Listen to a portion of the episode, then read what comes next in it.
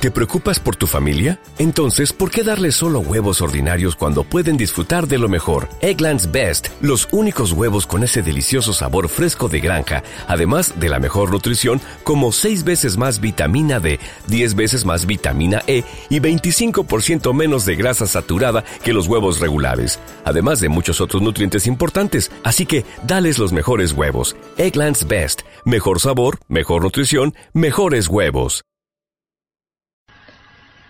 Bueno, creo que, que sí, que, que en todos los libros, ¿no? Eh, el título es simplemente mm, un esbozo de lo que hay dentro, pero para llegar a entenderlo, pues sí hay que adentrarse en, en los poemas que, que eso, que, que hay en el interior o los relatos, ¿no? Lo que sea, depende de cada libro pero sí que creo que, que Grisicitudes, pues, aunque eh, es un título directo y, y según mi opinión que, que deja entrever bastante de lo que va a contener o de lo que mm, significa, ¿no? Eh, creo que eso, que, que sí necesita de, de, la lectura o de la escucha de los poemas para, para comprenderlo un poco más.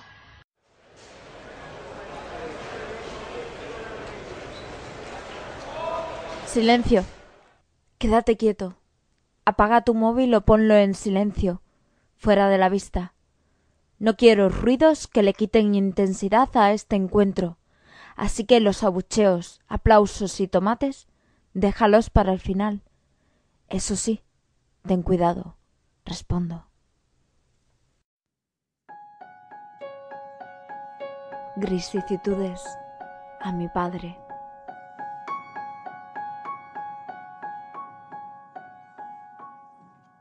Y se murió de pronto y sin motivo el grito que pende de la garganta, sin dejar escapar ni un suspiro sin mostrar que mi alma siempre lloraba.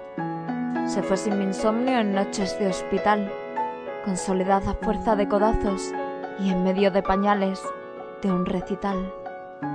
Con las flores de plástico chillando, con la boca ronca desencajada en exceso y unos ojos inyectados de muerte que se aparcan en mi frente, las sábanas mal dobladas tiradas encima de los muslos y golpeando el aire en mi cara contra mis dientes. Las calles se volvieron laberintos opacos y lloraban las losetas en mis pies. Todo se quedó más turbio y más turbado, sin nada, sin fuerza. Mi bilis se puso negra y tus dientes amarillos, rodeados de moscas girando siempre sobre su mismo eje, temblando de miedo entre las ropas.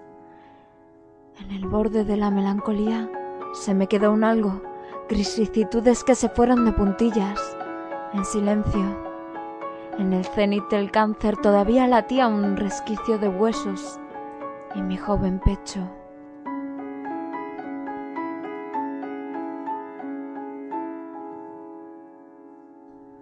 Se murió en invierno, en medio de gente que exhibe su sinceridad a medias tintas y bosteza cuando la muerte apenas se presiente en esos días.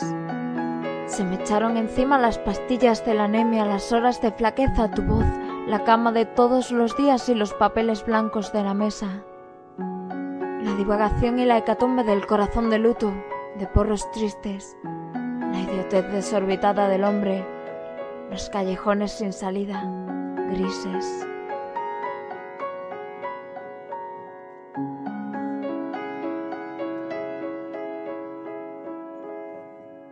Se quedó como un Hércules sin fuerza, divorciándose de su senrazón y con sus manos reumáticas tersas por cabrón, conviviendo con persianas bajadas entre cucarachas, viejos papeles y una lavadora saturada de cal pero falta de sienes. Se quedó lleno de grisicitudes, de persianas rotas, sopas de bote y estertores de soledad, medio autista más gordo y sin virtudes, con miedo en los ojos y sin bigote, con escarcha en orejas y pantalones.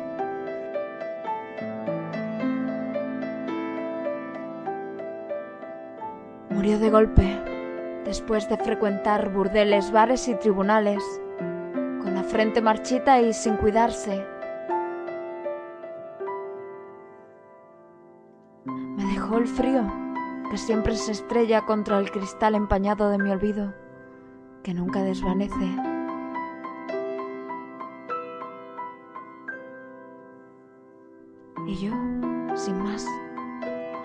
Todas las ventanas para quitar ese olor a cerrado, para quitar ese olor a cerrado.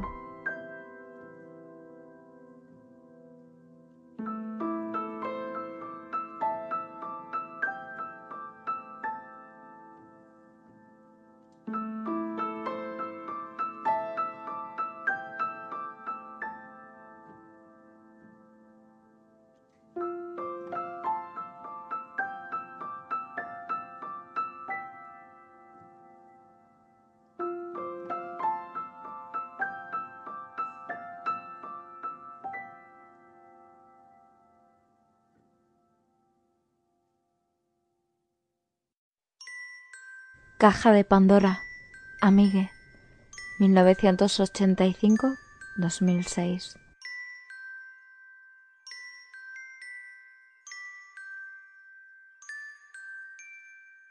La plaza de San Pedro es mi pequeña caja de Pandora. De repente, un día cualquiera, me tropiezo con un vacío que estuvo lleno de ti. Me tropiezo con un vacío que estuvo lleno de ti. Me tropiezo con un vacío que estuvo lleno de ti. Me tropiezo con un vacío que estuvo lleno de ti.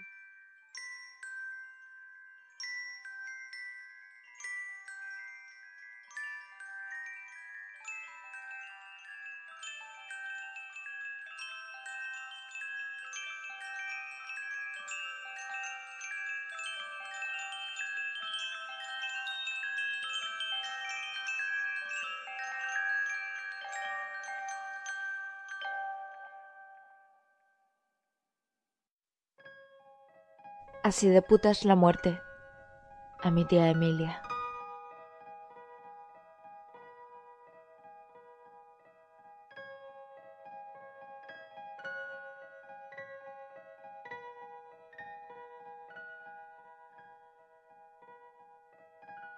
Ahora empezarán a repartir sus bienes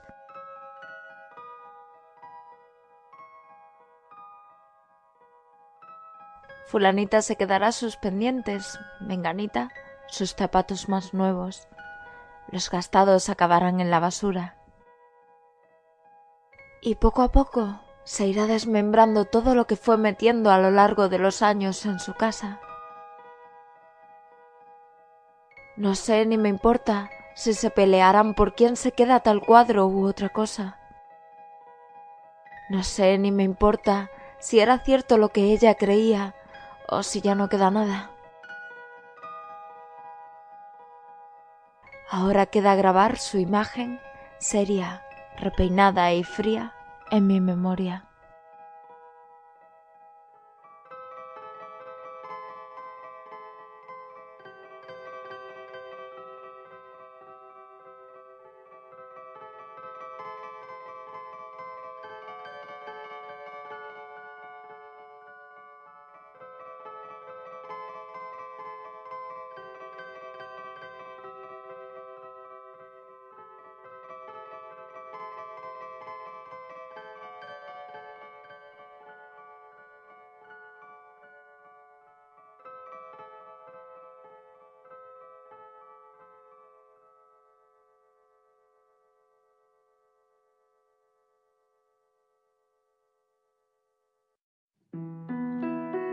No queda tiempo.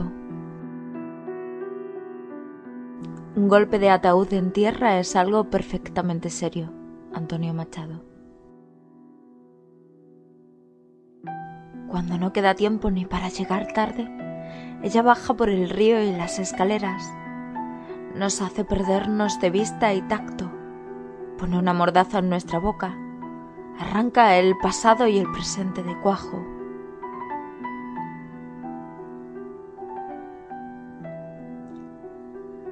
Entonces solo queda gente yendo y viniendo, subidas y bajadas de tensión. Entonces solo queda el río como mayonesa cortada, cuerpos con tinte gris mortuorio y el silencio de las palabras.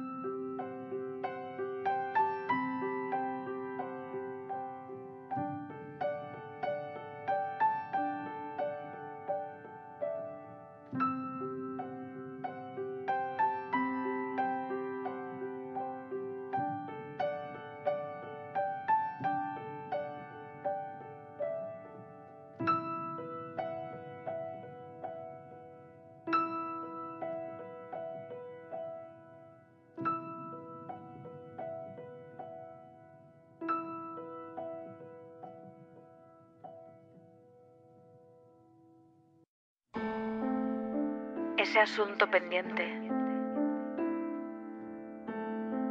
Las pulsaciones no entienden de endecasílabos o parentescos. No son momentos prefabricados, sino olmos que no dan peras.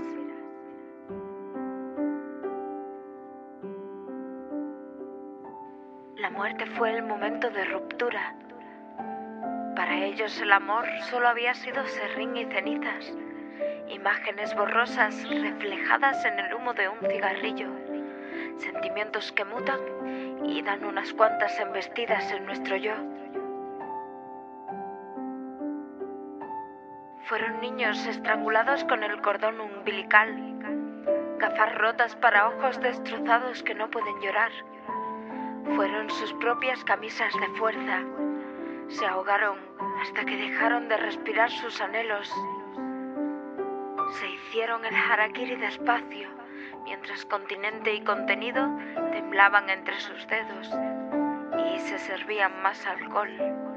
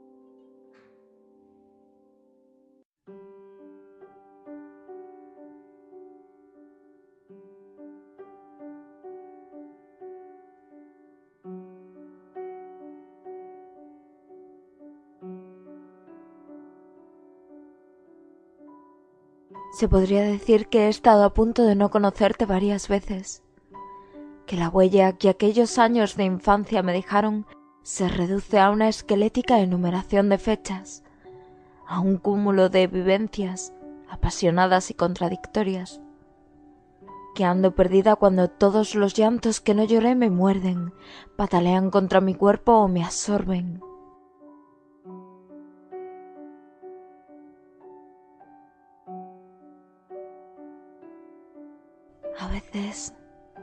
A veces tiemblo sobre la página blanca y escribo en tercera persona para sentirme menos, y sé que hay pies que no saben pisar la arena y que mi corazón no cabe en un solo poema.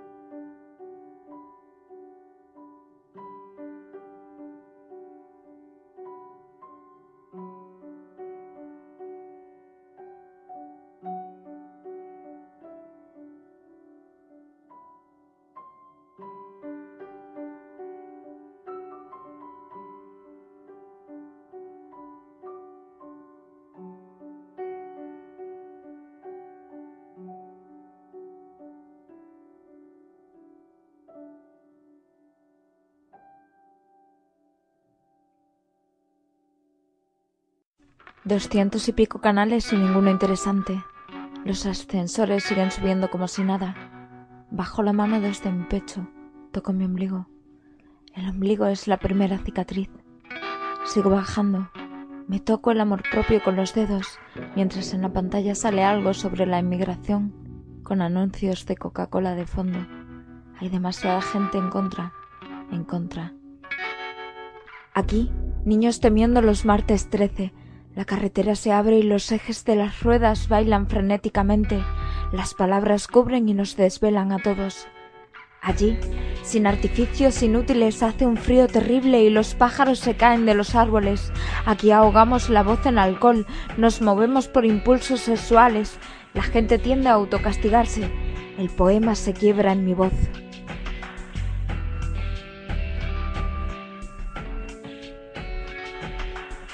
Con la otra mano cambio de canal. Es difícil masturbarse cuando la justicia está poco receptiva. En el 16 se están poniendo una película de serie B. En el 17 un debate con uno de esos políticos de los que tienen cerebro pelo.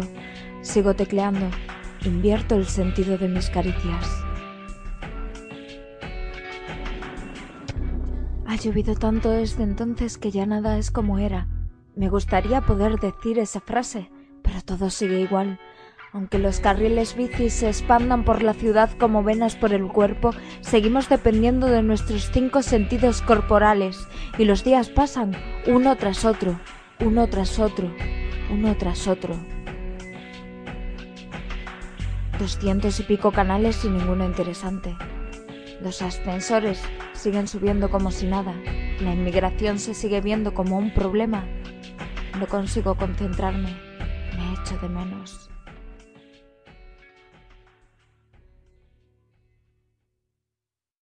La verdad.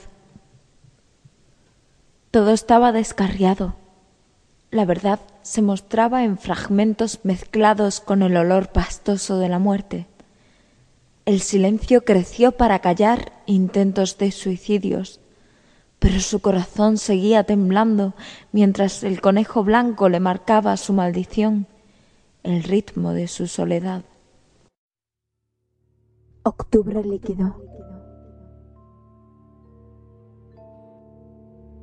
Es hermoso caminar en octubre, con las hojas caídas y el sol durmiéndose. Aunque ayer me suicidé en un poema. Hoy es un nuevo día. Mis pasos me pesan, pero soy líquido. No soy nada. Yo ya no soy yo.